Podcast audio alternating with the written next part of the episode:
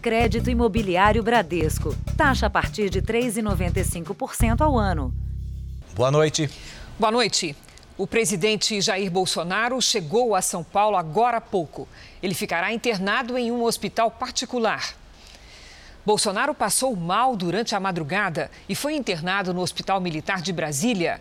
A transferência para a capital paulista foi realizada a pedido do médico Antônio Macedo, que o operou em 2018, depois da facada sofrida na campanha eleitoral. Os primeiros exames constataram uma obstrução no intestino. Novos testes serão realizados para determinar se o presidente passará por uma cirurgia. Durante toda esta edição do Jornal da Record, você vai acompanhar as atualizações sobre a saúde do presidente Bolsonaro. Veja agora outros destaques do dia. Ministro da Saúde diz que o Brasil não precisa de imunizantes Covaxin e Sputnik V. Diretora de empresa contradiz Ministério da Saúde em relação a preço de vacina. DJ que agrediu mulher é preso no Ceará. Na série especial, as modalidades que são esperança certa de ouro para o Brasil em Tóquio.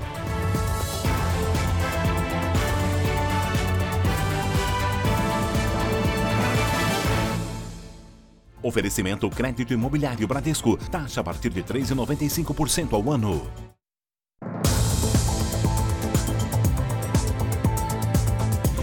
Nós vamos direto ao Hospital da Capital Paulista, que recebeu o presidente Jair Bolsonaro. O repórter Herbert Moraes está posicionado lá em frente. Tem aqui os detalhes para a gente. Expectativa por um boletim médico ainda hoje, Herbert. Boa noite. Boa noite, Edu. Boa noite, Cris. A ambulância que trazia o presidente Bolsonaro chegou aqui por volta de sete e meia da noite.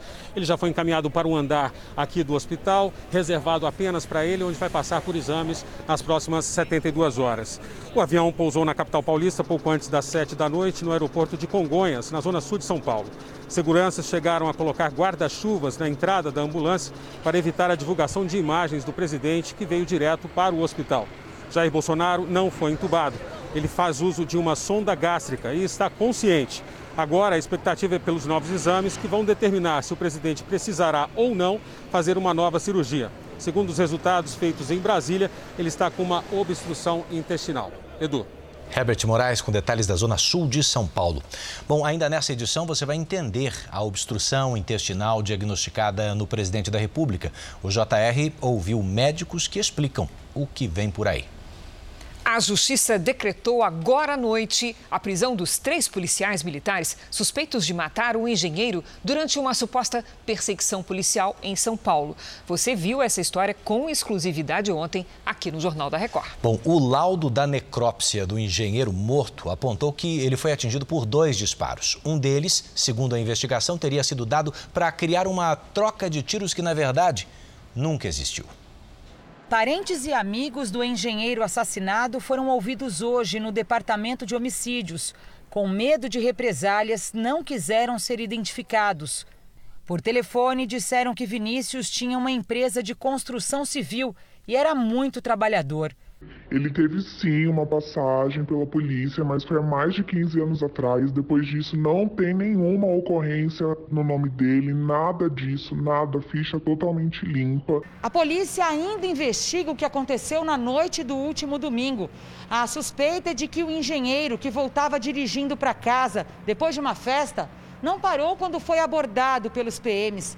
A família de Vinícius contou que ele era cego de um olho e que pode não ter percebido a abordagem. Vinícius tinha 36 anos. Ele estava neste carro cinza quando teria sido perseguido e atingido por um tiro disparado pelos policiais militares que estavam na viatura. O engenheiro abriu a porta do carro e caiu ferido no chão. Dois policiais pegaram o homem e o colocaram no banco traseiro. Um PM assumiu a direção do carro e foi seguido pela viatura. Minutos depois, uma câmera de vigilância registrou a viatura à frente do veículo. Eles foram juntos até esta rua sem saída de um bairro de periferia na zona sul de São Paulo. Ali, segundo a investigação, os policiais forjaram um confronto com Vinícius para tentar encobrir o assassinato. Um motociclista foi até a rua da abordagem e jogou areia no asfalto para apagar as manchas de sangue. O laudo da necrópsia apontou que dois disparos acertaram o engenheiro. Um entrou pelas costas, quando a vítima ainda estava dentro do carro, e o outro tiro atingiu o peito. A suspeita é de que ele foi baleado pela segunda vez na rua sem saída, quando já estava morto. A justiça decretou agora à noite a prisão dos três PMs. A defesa afirma que a vítima foi morta numa troca de tiros foi uma ação legítima. A pessoa era envolvida assim com a criminalidade, tem passagens inclusive por 157, crime de roubo, e os policiais agiram em legítima defesa. Os detalhes da ocorrência os policiais irão explicar ponto a ponto em relação inclusive às questões das que apareceram nas filmagens. Também em São Paulo, três PMs foram denunciados por homicídio contra dois jovens e tiveram a prisão preventiva decretada. Os três policiais são acusados pelas mortes de Felipe da Silva e Vinícius Procópio em 9 de junho, na zona sul da capital. Após uma suposta perseguição a um veículo roubado, os policiais foram flagrados disparando pelo menos 50 vezes contra os suspeitos. Para a promotoria, André Chaves, Danilton da Silva e Jorge Batista agiram de modo ilegal e arbitrário, já que as vítimas não apresentaram resistência. Eles foram denunciados por homicídio qualificado e vão ficar no presídio militar Romão Gomes. A defesa dos policiais diz que a prisão é precipitada e desnecessária e que vai aguardar novas perícias. Agora veja que dado alarmante. Em menos de 24 horas, outras 41 mulheres procuraram a delegacia para denunciar crimes de assédio sexual cometidos por um cirurgião plástico em Porto Alegre. Bom, um médico que você conheceu ontem aqui no JR rejeita todas as acusações e teve o pedido de prisão negado pela Justiça. Já são 53 boletins de ocorrência registrados contra o médico Klaus Witzke Brodbeck. Segundo a polícia, os casos de abuso aconteceriam há pelo menos 20 anos. Um deles foi em janeiro. A vítima, que preferiu não se identificar, conta que não tinha coragem de expor o que sofreu. Cheguei lá, Tava só ele na clínica. Nesse dia ele falou isso. Pelo menos a lateral do bumbum, que é o que te incomoda, eu vou fazer 100% gratuito. Tu não vai pagar nada. A segunda vez que eu fui, caiu minha ficha depois, porque ele veio me engambelar, tentou me beijar, tentou passar a mão em mim. Nós temos aí uh, investigações de vários crimes contra a dignidade sexual, que vão desde a importunação sexual ao estupro de vulnerável, né? Uh, como também aí uh, temos a questão do assédio sexual, porque temos funcionárias dele, né, que relatam isso no ambiente de trabalho. O médico Klaus Brodbeck deve ser ouvido novamente amanhã à tarde na delegacia da mulher. A justiça negou o pedido de prisão, mas o cirurgião ficou proibido de manter qualquer contato com as vítimas e tem que ficar distante dessas mulheres. Além das denúncias de assédio sexual, o cirurgião plástico tem processos na justiça por erro médico. No ano passado, esta mulher fez um preenchimento no glúteo. Só que ela ficou com um nódulo aparente na região, já que o produto utilizado no procedimento teria sido aplicado de forma superficial e não dentro do músculo. Para reparar o dano, terá que passar por uma nova cirurgia. Ele aplicou o produto. Aí eu já tive reação na hora, falou que ia descer, que era normal. Tem um nódulo que tá bem na lombar, já indo para perto da espinha, que é o que me dói. Questionada, a Sociedade Brasileira de Cirurgia Plástica informou que não consta nenhuma denúncia contra o médico Klaus Brodbeck, mas que após a divulgação dos fatos, foi instaurado um inquérito para investigação. Com a queda do número de casos e de mortes pela Covid-19, alguns estados começam a reduzir as restrições sanitárias. Um deles é Santa Catarina. O repórter André Rode está na capital Florianópolis e tem outras informações. Boa noite, André.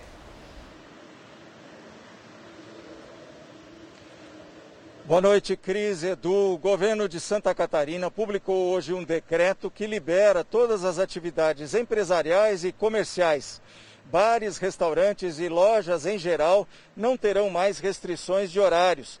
O decreto também determina o retorno dos funcionários públicos estaduais ao trabalho presencial. A Prefeitura de Goiânia também anunciou mudanças. Cinemas, teatros e circos podem voltar a funcionar com 50% da capacidade. E os bares poderão ficar abertos até às 3 da manhã com 50% da capacidade. O uso de máscaras e o distanciamento social permanecem obrigatórios. Cris, Edu. Obrigada, André. Vamos agora aos números da pandemia. Segundo o Ministério da Saúde, o país tem mais de 19 milhões 209 mil casos da Covid-19, são mais de 537 mil mortos. Foram 1.556 registros de mortes nas últimas 24 horas e 88 mil pessoas se recuperaram de ontem para hoje. No total, já são mais, são quase 18 milhões de pessoas curadas e mais de 813 mil seguem em acompanhamento. O presidente Jair Bolsonaro, como você viu na abertura aqui do JR, precisou ser transferido para São Paulo hoje depois de ter diagnosticada uma obstrução intestinal em Brasília. Bolsonaro afirmou pelas redes sociais que o problema é consequência da facada que levou durante a campanha presidencial em 2018. Com dores abdominais, o presidente Jair Bolsonaro foi levado às 5 horas da manhã para o Hospital das Forças Armadas em Brasília. Os exames constataram uma obstrução intestinal. Uma nota da Secretaria de Comunicação da Presidência, divulgada de manhã, não fez menção ao problema. Informou apenas que, por orientação da equipe médica, o presidente deu entrada no hospital para a realização de exames, para investigar a causa dos soluços. A nota afirma ainda que, por orientação médica, o presidente ficará sob observação estava animado e passava bem.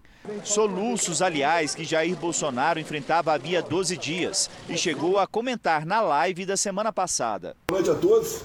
Quinta-feira, 8 de julho, 19, 19 horas em Brasília. Peço desculpas, estou com uma semana com soluço.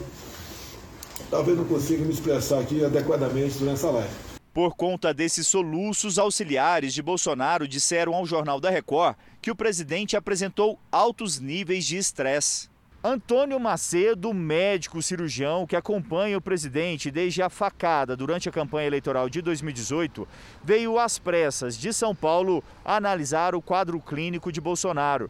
Após a primeira observação, Macedo confirmou a obstrução intestinal e passou a avaliar a necessidade ou não de uma nova cirurgia, o que seria a quinta, só na região do abdômen do presidente. O profissional recomendou a transferência de Jair Bolsonaro para São Paulo. O senador Flávio Bolsonaro, filho do presidente, deu detalhes sobre o estado de saúde do pai. Observação por três dias, e aí vai avaliar se há necessidade de fazer alguma pequena cirurgia. Falei com o médico dele mais cedo, ele tranquilizou, disse para a família ficar calma, que não tinha né, nada de mais grave acontecendo. Pequena obstrução no intestino dele, foi preciso tirar também alguma quantidade de líquido do estômago. Né, talvez isso, isso seria aí o, a razão dele estar tá tossindo tanto, né, com tanto soluço. Durante todo o dia, vários integrantes do governo foram ao hospital. Jair Bolsonaro fez uma publicação nas redes sociais. Divulgou foto ao lado de um religioso. Na imagem é possível ver também que o presidente aparece com um monitor multiparâmetro, utilizado para acompanhamento dos sinais vitais, como pressão arterial e batimento cardíaco. Além disso, usava uma sonda nasogástrica, utilizada normalmente em procedimento pré-cirúrgico para retirar líquido estomacal. Um texto publicado no perfil de Jair Bolsonaro afirmava que ele enfrenta mais um desafio em consequência da tentativa de assassinato. Nas palavras do texto, promovida por um antigo filiado ao PSOL, braço esquerdo do PT. Logo depois, às 10 para as 5 da tarde, o comboio levando o presidente saiu do hospital. Está sendo transferido nesse momento o presidente Jair Bolsonaro. A gente vê as viaturas aqui à frente. Essa é a ambulância da Presidência da República. Jair Bolsonaro que vai neste momento para a base aérea de Brasília e depois será transferido para São Paulo. O presidente decolou às 5 e meia da tarde para São Paulo. Vamos entender então essa obstrução intestinal diagnosticada no presidente da República. Ela pode ser corrigida com uma cirurgia complexa, mas não necessariamente perigosa. Especialistas ouvidos pelo Jornal da Record afirmam que Bolsonaro vai precisar ter mais cuidado com a saúde para evitar que o problema se agrave no futuro. O presidente chegou a São Paulo no início da noite. Jair Bolsonaro foi levado para um hospital particular na zona sul da cidade em uma ambulância. A principal suspeita é de que o problema no intestino tenha sido uma resposta do organismo às cirurgias feitas no presidente depois do atentado à faca em 2018. Pode ser sim provocado pela cirurgia, né? É o que eu falei das bridas. O que são bridas? São aderências. É quando uma alça do intestino gruda na outra, o que não é normal. Os especialistas dizem que a obstrução intestinal pode ser provocada tanto por tumores quanto por cirurgias na região do abdômen, o que no caso do presidente é mais provável. Os sintomas são dor, febre, vômito e soluço. Segundo os médicos ouvidos pelo Jornal da Record, em ambos os casos a indicação é cirúrgica. O procedimento é chamado de videolaparoscopia robótica. A intenção da cirurgia é descolar ou distorcer o intestino. Em casos mais graves, o órgão precisa ser cortado e depois costurado.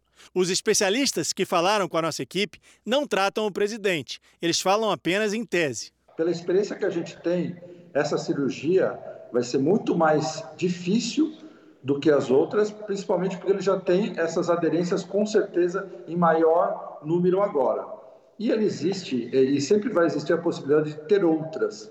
É por isso que a gente é, acha que o, o, o, presidente submetendo a essa cirurgia agora, ele vai é, provavelmente é, ter que tomar um cuidado muito é, maior com a saúde, muito maior com o, o aparelho digestivo, com a sua alimentação, Caso seja operado, Bolsonaro ainda pode permanecer um tempo longe das atividades. Se for só uma cirurgia para dissolver essas aderências, para soltar essas aderências, é um pós-operatório mais rápido. Ele deve ter alta em no máximo três dias e ficar de repouso em casa. Agora, se for um, uma cirurgia mais complexa, na qual vai ter que tirar um pedaço do intestino, aí é um pós-operatório mais prolongado, com dieta adequada no pós-operatório mais imediato, uma dieta líquida e progressivamente vai evoluindo. Uns 15 dias. Você vai ver a seguir, em depoimento à CPI da pandemia, diretora de empresa contradiz Ministério da Saúde em relação a preço de vacina. E na série especial, as modalidades com maior chances de medalhas para o Brasil.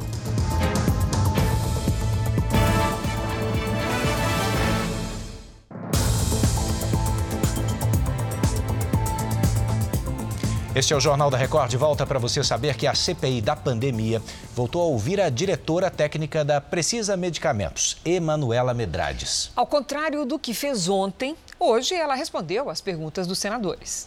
No início da sessão, o presidente da comissão decidiu deixar o depoimento do dono da Precisa, Francisco Maximiano, apenas para agosto. Não há como ouvirmos as duas pessoas hoje. É até porque o número de inscritos aqui é muito grande. Então eu vou comunicar aos advogados também que iremos só ouvir o seu Maximiano em agosto. A Precisa intermediava a venda de vacinas Covaxin entre o laboratório indiano Barabiotec e o Ministério da Saúde. Os senadores encontraram vários problemas na primeira nota fiscal, chamada de invoice. O principal deles foi um suposto pedido de pagamento antecipado. Segundo Emanuela, esse pedido não existiu. O erro teria sido porque o documento seguia um padrão do laboratório Barabiotec. Ser senador, é, a Barat, ela tem o, o, modo dela de fazer a emissão dessas invoices e ela utilizou o tempo todo uma, como se fosse uma minuta padrão para confecção. O depoimento da diretora técnica contraria o dos irmãos Miranda, que disseram ter ido ao presidente Jair Bolsonaro em 20 de março com uma nota fiscal, alertando uma possível tentativa de fraude no contrato com a Covaxin. Os irmãos dizem que tiveram acesso ao documento em 18 de março, mas Emanuela disse que só enviou a nota fiscal dia 22. Essa invoice só foi enviada no dia 22. E, e eu desafio o William Amorim e o Luiz Ricardo a provarem também que eles receberam no dia 18, porque eles não vão conseguir. Então eu estou disposta, inclusive, a fazer uma cariação junto com as informações que eles passaram e com os fatos, se é que eles têm. A diretora técnica também negou que tenha negociado a vacina por 10 dólares. Nesse ponto, ela contradisse o Ministério da Saúde. Em documento enviado à CPI, a pasta informa que essa proposta chegou a ser feita. Também existe um registro dessa reunião no Ministério da Saúde. O que eu posso garantir é que não houve nenhuma oferta de 10 dólares por dose e nós o tempo todo tentamos que esse produto ele fosse mais barato para o Brasil. A memória da reunião é mentirosa, é isso? Sim, senador, é mentirosa. Estabelecer os preços da negociação é importante para apurar onde surgiu o possível superfaturamento. Amanhã a CPI vai ouvir Cristiano Carvalho, CEO da Davat, empresa que se dizia representante da vacina AstraZeneca. Cristiano conseguiu um habeas corpus no Supremo Tribunal Federal para não responder às perguntas que o incriminarem. O presidente do Senado, Rodrigo Pacheco, anunciou a prorrogação da CPI da pandemia por mais 90 dias, a partir de 7 de agosto. O ministro Alexandre de Moraes, do Supremo Tribunal Federal, decidiu compartilhar as informações colhidas nas investigações sobre fake news e atos antidemocráticos com o Tribunal Superior Eleitoral.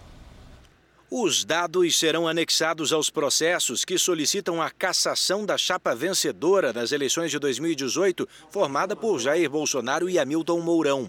Em despacho enviado à Corte Eleitoral, o ministro apenas avisa sobre o encaminhamento e sugere que o TSE tome as providências cabíveis. Foi lançada hoje a Frente Parlamentar Mista em defesa da desoneração da folha de pagamento. Deputados e senadores do grupo passarão a discutir e a elaborar mecanismos que possam ajudar na criação e manutenção de empregos com um custo menor, através da simplificação e da desoneração de impostos na folha de pagamento. O secretário de Desenvolvimento Econômico do Ministério da Economia, Jorge Luiz de Lima, participou do evento. A frente será coordenada pelo deputado delegado Marcelo Freitas, do PSL de Minas Gerais. Bom, tem novidade no horizonte econômico. Vamos entender aqui porque o Ministério da Economia revisou hoje a projeção para a nossa economia deste ano. A previsão para o crescimento do produto interno bruto passa a ser de 5,3%, vai de 3,5% para 5,3%. Em março, a estimativa era desses 3 0,5%. Já a expectativa de inflação, medida pelo Índice Nacional de Preços ao Consumidor Amplo, passou de 5,05% para 5,9%. E você vai ver a seguir: DJ Ives, o músico que agrediu a mulher, acabou preso no Ceará. E na série especial, os atletas que buscam na família a força para conquistar o ouro em Tóquio.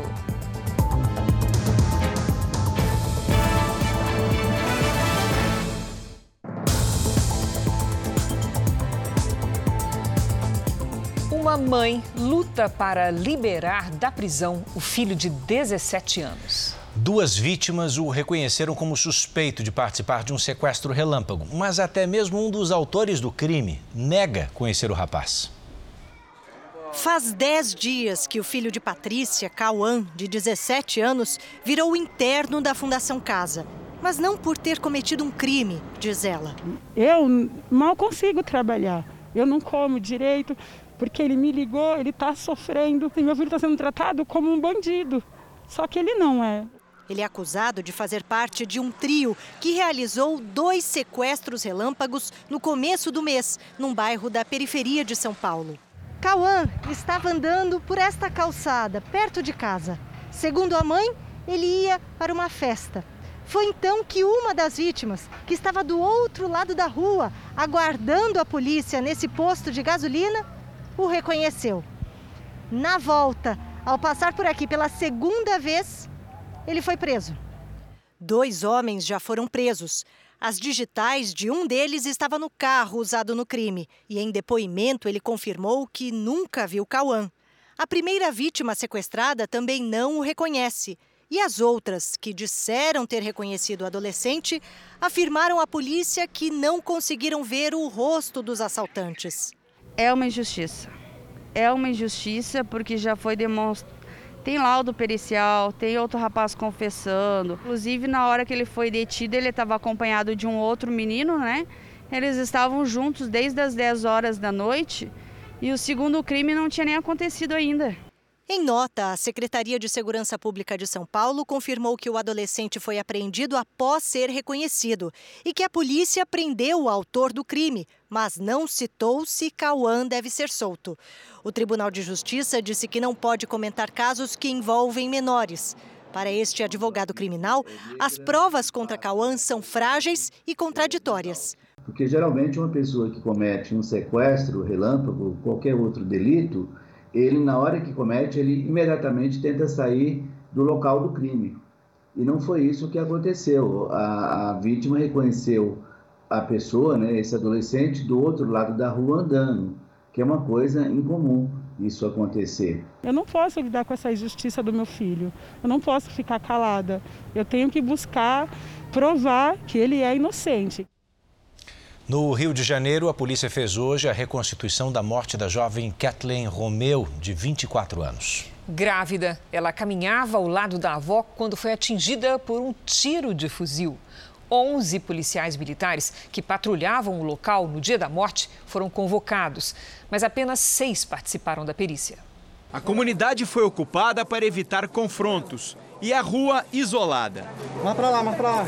A reconstituição foi feita 35 dias depois da morte de Kathleen Romeu, que tinha 24 anos e estava grávida. Sempre que eu passo por aqui é horrível, eu lembro do, do, do último momento que eu olhei para ela, do último beijo, do último tchau. Os policiais militares que patrulhavam o complexo do Lins no dia da morte da jovem disseram em depoimento que foram atacados por criminosos e revidaram. 11 PMs foram convocados e seis participaram da perícia nesta quarta-feira. Os peritos mapearam a região. A primeira a ser ouvida foi a avó de Kathleen. Todos os dias tá ruim. Hoje então, pesar ali para mim é horrível, horrível. Mais tarde, os militares refizeram o passo a passo da ação. Kathleen visitava a avó. Foi atingida por um tiro de fuzil quando as duas caminhavam. Testemunhas afirmam que não havia confronto. Não importa de onde essa bala saiu, de quem é essa culpa. Da minha filha que não é. Dona Sayonara, avó de Kathleen, confirmou que viu policiais militares saindo desse beco logo depois da neta ser atingida. O relato dela coincide com o laudo feito pela perícia sobre a trajetória do tiro que acertou a jovem, de cima para baixo e da esquerda para a direita. Não teria muito sentido essa versão de que o tiro partiu de outro lugar a não ser do beco, que é a versão que a avó diz desde o início de quando aconteceu a morte da Kathleen. A Prefeitura de Ribeirão das Neves, na região metropolitana de Belo Horizonte, vai investigar a conduta de um guarda metropolitano que faria publicidade e uso de medicamentos proibidos. O vídeo foi postado nas redes sociais do Guarda Municipal. Nas imagens, o funcionário público Gleidson Silva filma a aplicação de uma injeção no próprio braço. Fiz a sepsia no local, tirei o ar do produto. Já foi dois ml de um lado, agora bora do outro, né, galera? Embora não seja possível identificar o que o fisiculturista injetou no corpo, pelo rótulo dos produtos que aparecem na gravação, seria anabolizante. Uma portaria do Ministério da Saúde determina que esse produto só pode ser vendido com receita médica. Eles têm vários efeitos colaterais perigosos como a toxicidade do fígado, né, que a gente chama de hepatotoxicidade, aumento do colesterol ruim, que é o LDL, então aumenta risco de doença cardiovascular, pode causar infertilidade e pode inclusive inibir o próprio organismo a produzir os hormônios sexuais. Então, eles não são seguros para serem usados apenas com esse objetivo estético. Eles devem ser usados somente em pessoas que têm deficiência hormonal. Em outra postagem, o funcionário público exibe mais frascos de outros produtos, alguns proibidos no Brasil, como trembolona, usado apenas em animais. Nenhuma das embalagens tem a faixa horizontal de cor vermelha, como manda a lei. O fisiculturista trabalha em Ribeirão das Neves, região metropolitana de Belo Horizonte, e é guarda municipal há 10 anos. A prefeitura informou que vai apurar a denúncia e que, pelas normas do município, o servidor só pode sofrer alguma penalidade se for condenado por algum crime com pena superior a dois anos de prisão. Por telefone, o fisiculturista apresentou sua versão para o fato. Eu sou patrocinado por uma marca. Eu faço propaganda para essa marca de patrocina. Eu não vendo, não. Hein? Mas ao saber da reportagem, ele apagou todas as postagens das redes sociais. O DJ Ives foi preso hoje no Ceará. O músico é investigado por agredir a mulher. A justiça determinou que ele fique detido por tempo indeterminado. O DJ foi preso na casa dele em um condomínio de luxo em Aquiraz. Ives não resistiu à prisão e foi levado para a delegacia de Eusébio, na região metropolitana de Fortaleza. O artista foi algemado antes de entrar no prédio. Pessoas se aglomeravam na calçada para comemorar a prisão. Antes de passar por exame de corpo de delito, ele prestou depoimento sobre o caso. Ele é investigado por lesão corporal e violência doméstica contra a esposa Pamela Holanda. Imagens gravadas na casa do casal mostram uma sequência de agressões que aconteceram entre dezembro e fevereiro últimos. Em depoimento, Pamela disse que chegou a apanhar do marido até na gravidez. A justiça atendeu a um pedido do delegado do caso e determinou a prisão preventiva, ou seja, por tempo indeterminado. O DJ Ives deve ser transferido ainda hoje para uma delegacia em Fortaleza, onde deve ficar sozinho em uma cela por medida de segurança, já que o caso ganhou grande repercussão. Hoje, uma funcionária da casa do casal prestou depoimento é a décima testemunha ouvida no inquérito. Uma delas, um motorista do DJ, que aparece em uma das cenas de agressão. Hoje ele falou sobre o caso pela primeira vez. Quando ele viajava, que chegava, que tinha qualquer coisa, ela já era motivo de explosão, de estourar, de ciúme, então veio a acontecer o que aconteceu. Né? Muita gente está me crucificando porque eu não fiz nada, eu fiquei simplesmente, simplesmente abismado com a situação que estava se passando. Cara, eu travei, nos próximos dias, atendendo a um pedido do delegado, Pamela Holanda deve passar por um novo exame para que sejam definidas a gravidade e a extensão das lesões provocadas pelas agressões do marido. Vamos ver agora como vai a vacinação em todo o Brasil. Nas últimas 24 horas, mais de um milhão e meio de pessoas receberam a vacina contra o coronavírus, somadas aí a primeira e a segunda doses. Passamos, portanto, de 86 milhões e 200 mil vacinados com a primeira dose e mais de 32 milhões que completaram a imunização. Realidade agora do Rio Grande do Sul, que tem neste momento maior percentual de pessoas vacinadas em todo o país, 47,82%, né? São mais de 5 milhões e 400 mil uh, vacinados, o que representa, portanto, ali a caminho dos 50%. Em seguida, temos São Paulo, que já vacinou mais de 22 milhões de pessoas. A primeira dose foi aplicada eh, em 47,71% dos paulistas. Em Mato Grosso do Sul, o número de vacinados com a primeira dose passa de 1 milhão e 200 mil. 44, quase 45% estão parcialmente imunizados. No Espírito Santo, agora, mais de 1 milhão e 800 mil uh, brasileiros foram vacinados, 44,34 4% dos capixabas receberam a primeira dose. Você sabe que no portal R7 a gente preparou para você um mapa interativo em que você pode acompanhar a situação de momento do seu estado. O ministro da Saúde, Marcelo Queiroga, afirmou que as vacinas contra a Covid-19 compradas pelo governo federal serão suficientes para imunizar toda a população brasileira acima de 18 anos com as duas doses até o fim do ano e que o país não precisa da vacina indiana Covaxin e nem da russa Sputnik V.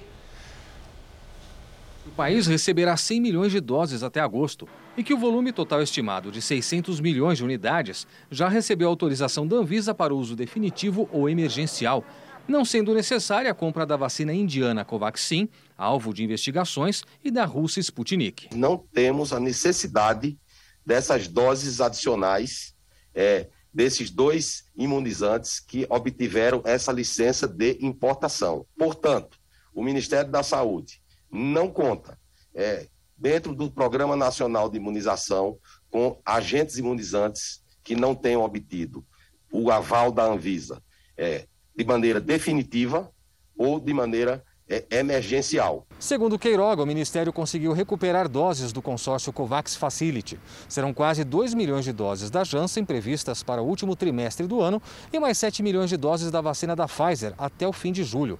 A estimativa é de vacinar metade da população acima de 18 anos até setembro. Queiroga voltou a comentar a vacinação de adolescentes. Respeitar o que o PNI disciplina é a melhor forma. Vacina em, em adolescentes de 12 a 18 anos. Já há uma aprovação da Anvisa, mas a Câmara Técnica do PNI, composta por especialistas muito reconhecidos, tomará a decisão para que isso aconteça de maneira normal.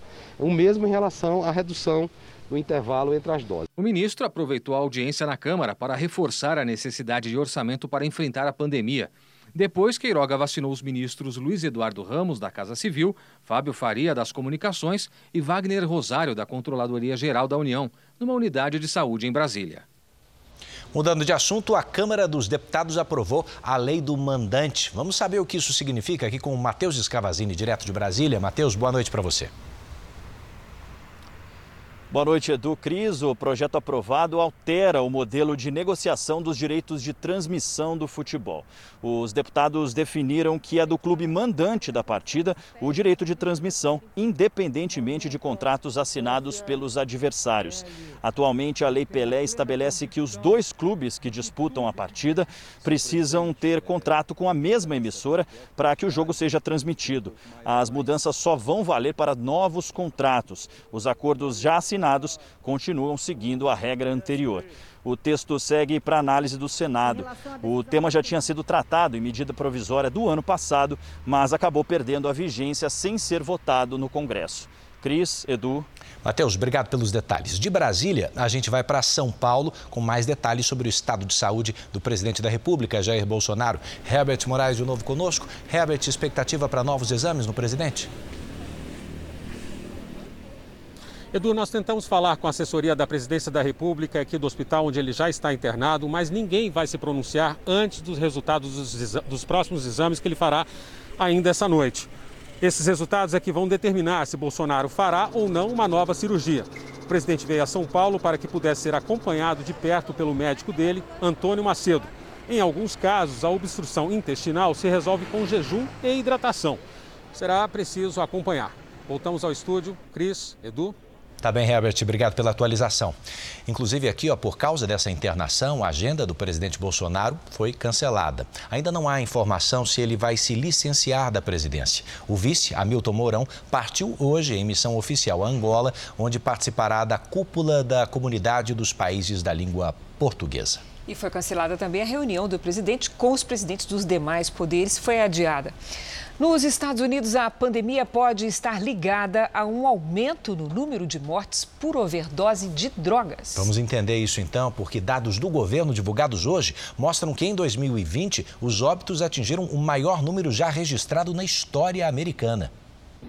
No ano passado, enquanto a pandemia se alastrava, muitas pessoas não suportaram a solidão do isolamento. É isso que apontam os especialistas diante dos números alarmantes. Foram mais de 93 mil mortes por overdose, um aumento de quase 30% com relação ao ano de 2019 e quase o dobro do registrado em 2015. Esta diretora de um centro de reabilitação diz que o índice de pacientes com transtornos de ansiedade e depressão também aumentou significativamente durante a pandemia.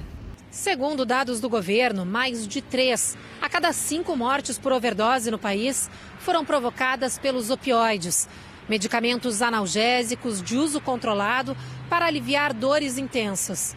Por causarem dependência e provocarem euforia e alucinações com pequenas doses, hoje os opioides são responsáveis por uma crise de saúde pública aqui nos Estados Unidos. Uma dose de apenas 2 miligramas de fentanil, o opioide mais usado pelos americanos nas ruas, pode ser letal. Outras drogas responsáveis pelas mortes por overdose no país são metanfetamina, cocaína e heroína. Todas foram usadas pelo Arman, de 24 anos, durante a pandemia. Mas há tempo ele procurou ajuda de um centro de reabilitação e hoje faz um alerta. Estar sozinho em casa na pandemia é difícil, sendo uma pessoa com problemas de vício. Precisamos de ajuda, diz o americano. Os protestos violentos na África do Sul, motivados pelas consequências das restrições da pandemia, entraram no sexto dia. Já são mais de 1.700 presos e ao menos 72 mortos. Foi mais um dia de saques e incêndios em várias cidades. Nas ruas, a presença de militares e tanques para tentar conter a violência. Neste vídeo amador, a mãe joga a criança pela janela para escapar do prédio em chamas. O apartamento da família foi atingido por um incêndio provocado pelos saqueadores que invadiram as lojas na parte de baixo do edifício. Os sul-africanos enfrentam filas em mercados e postos.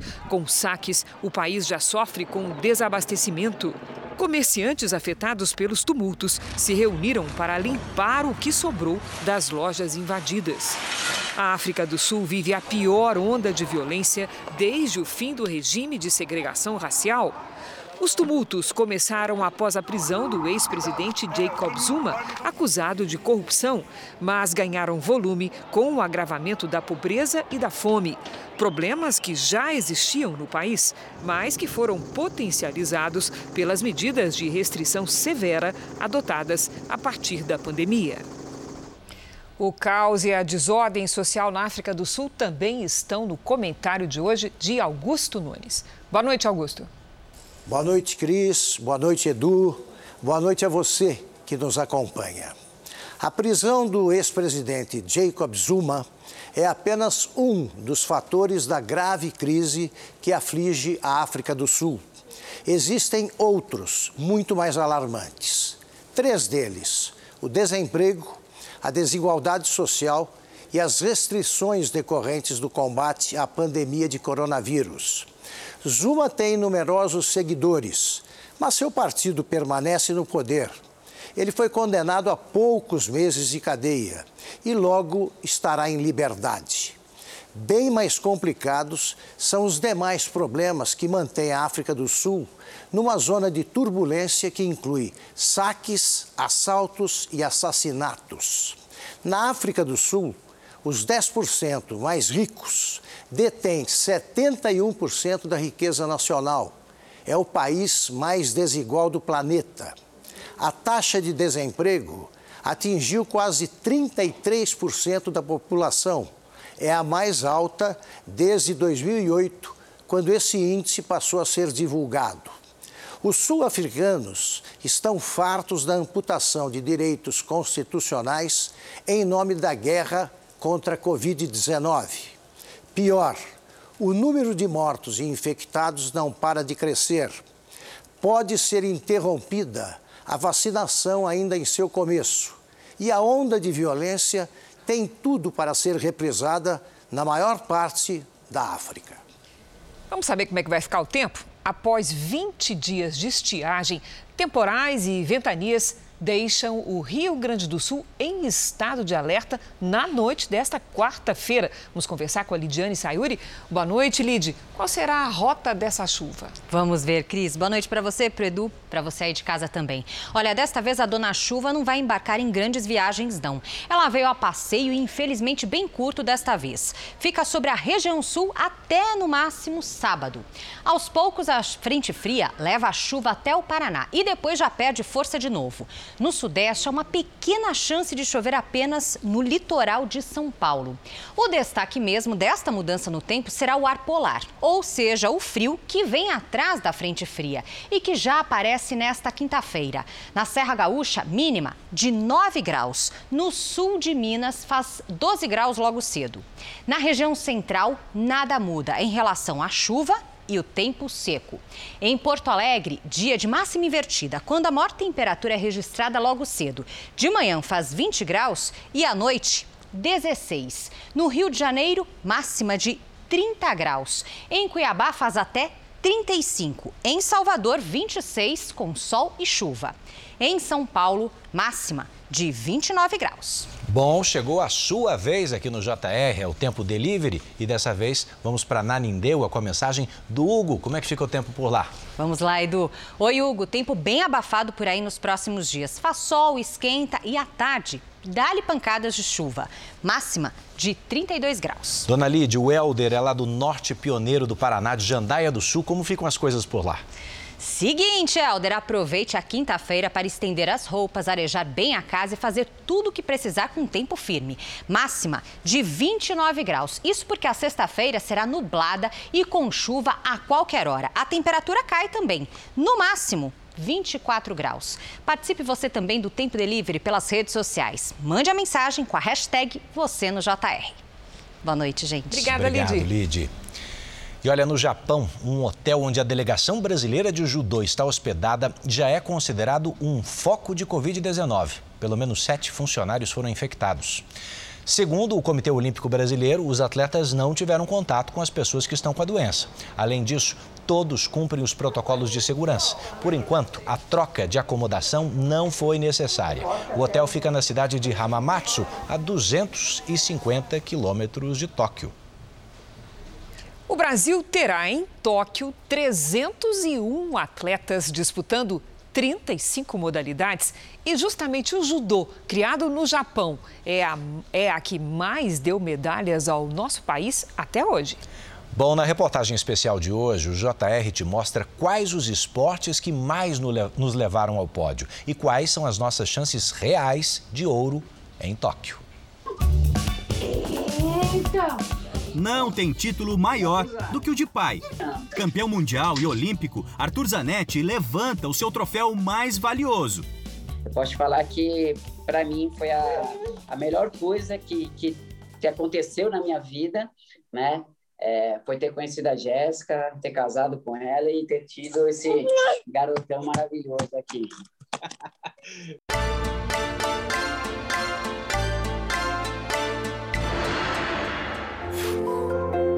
Inspiração para dividir a tarefa dos cuidados do primeiro filho com o brilho do sonho dourado vem de casa.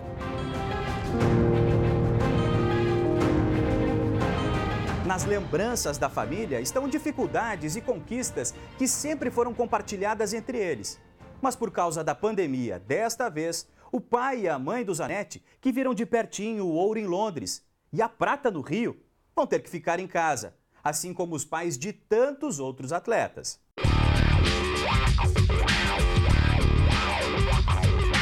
Já estavam planejando, sim, levar eles né, para o Japão.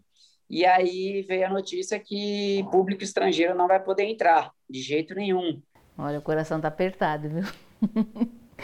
Porque, queira ou não, você estando lá, já a gente se sente melhor. Você pode dar um abraço nele, acompanhar de perto. Agora acompanhar, ficar de longe é não é fácil.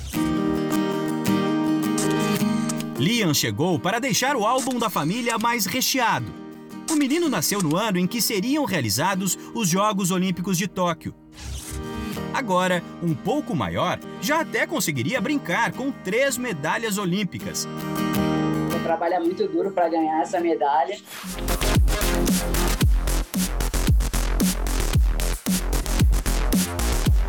Especialista nas argolas, Zanetti chega a Tóquio como um dos favoritos para conquistar o bicampeonato olímpico.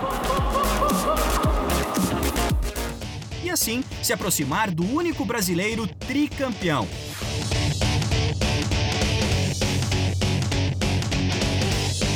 No banco, José Roberto Guimarães comandou as conquistas do vôlei masculino em Barcelona em 1992 e do feminino em Pequim 2008 e Londres 2012. Nós não somos a melhor seleção do mundo, mas acredito que a gente joga de igual para igual contra qualquer seleção do mundo.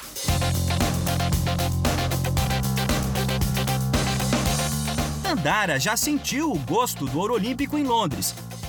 Agora treina bastante para voltar a viver o momento tão esperado por qualquer atleta. O último ponto, todo mundo comemorando, se abraçando, enfim, é um momento muito mágico. realmente o mais mágico que dá um frio na barriga total e assim é, não tem como descrever eu não sei descrever ainda é você com a medalha no peito em cima no pódio no mais alto e a bandeira do Brasil subindo e o hino tocando enfim é de arrepiar é de se emocionar e é uma das melhores sensações que eu já senti na minha vida. Criado no Japão no século XIX, o judô é a modalidade que mais trouxe medalhas para o Brasil. O segredo eu não sei, né? Mas eu acredito muito que é isso. A gente convive com os nossos ídolos, a gente está rodeado de campeões, a gente já nasce né, se inspirando nesses atletas e essa energia acaba transmitindo para gente. Eu acho que o espelho é o maior segredo que o judô tem.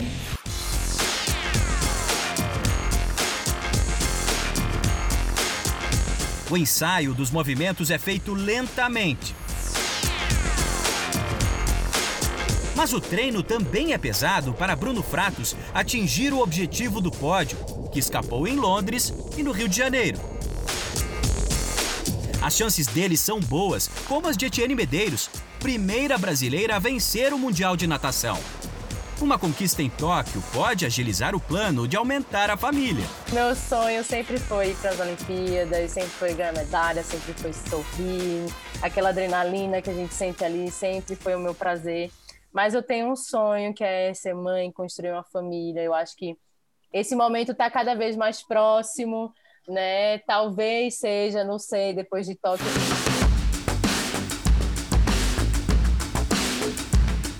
As medalhas da canoagem são as caçulas das conquistas brasileiras. As três vieram na última edição dos Jogos, no Rio. Isaquias levou as três, uma delas com o parceiro Erlon Souza. E tá com uma fome o rapaz. Eu tenho minha meta ainda que era sete medalhas olímpicas, que seria com fé em Deus agora em Tóquio, né? A gente vai ir bem. É, e depois de Paris. O Brasil ainda vem com grandes chances na praia, seja no vôlei ou no surf. E na vela, modalidade que trouxe ao país 18 medalhas. Tenho muito orgulho do que eu fiz, mas isso não me garante nada. Eu tenho que ir lá e desempenhar na hora. Então, o esporte é o momento, é o desempenho, a execução. Além de Caena Kunze e Martina Grael lutando pelo bicampeonato. E tem umas surpresas, por que não? Boxe e taekwondo às vezes podem pegar alguém desavisado. E o futebol, sempre o futebol. No masculino, conseguimos o ouro no Maracanã. No feminino, são duas pratas. A Formiga, de 43 anos, estava nas duas finais em que o ouro não veio. Todas as meninas estão empenhadas, eu vejo a dedicação, o querer. Então, isso só, só faz com que a gente dê um passo à frente, né?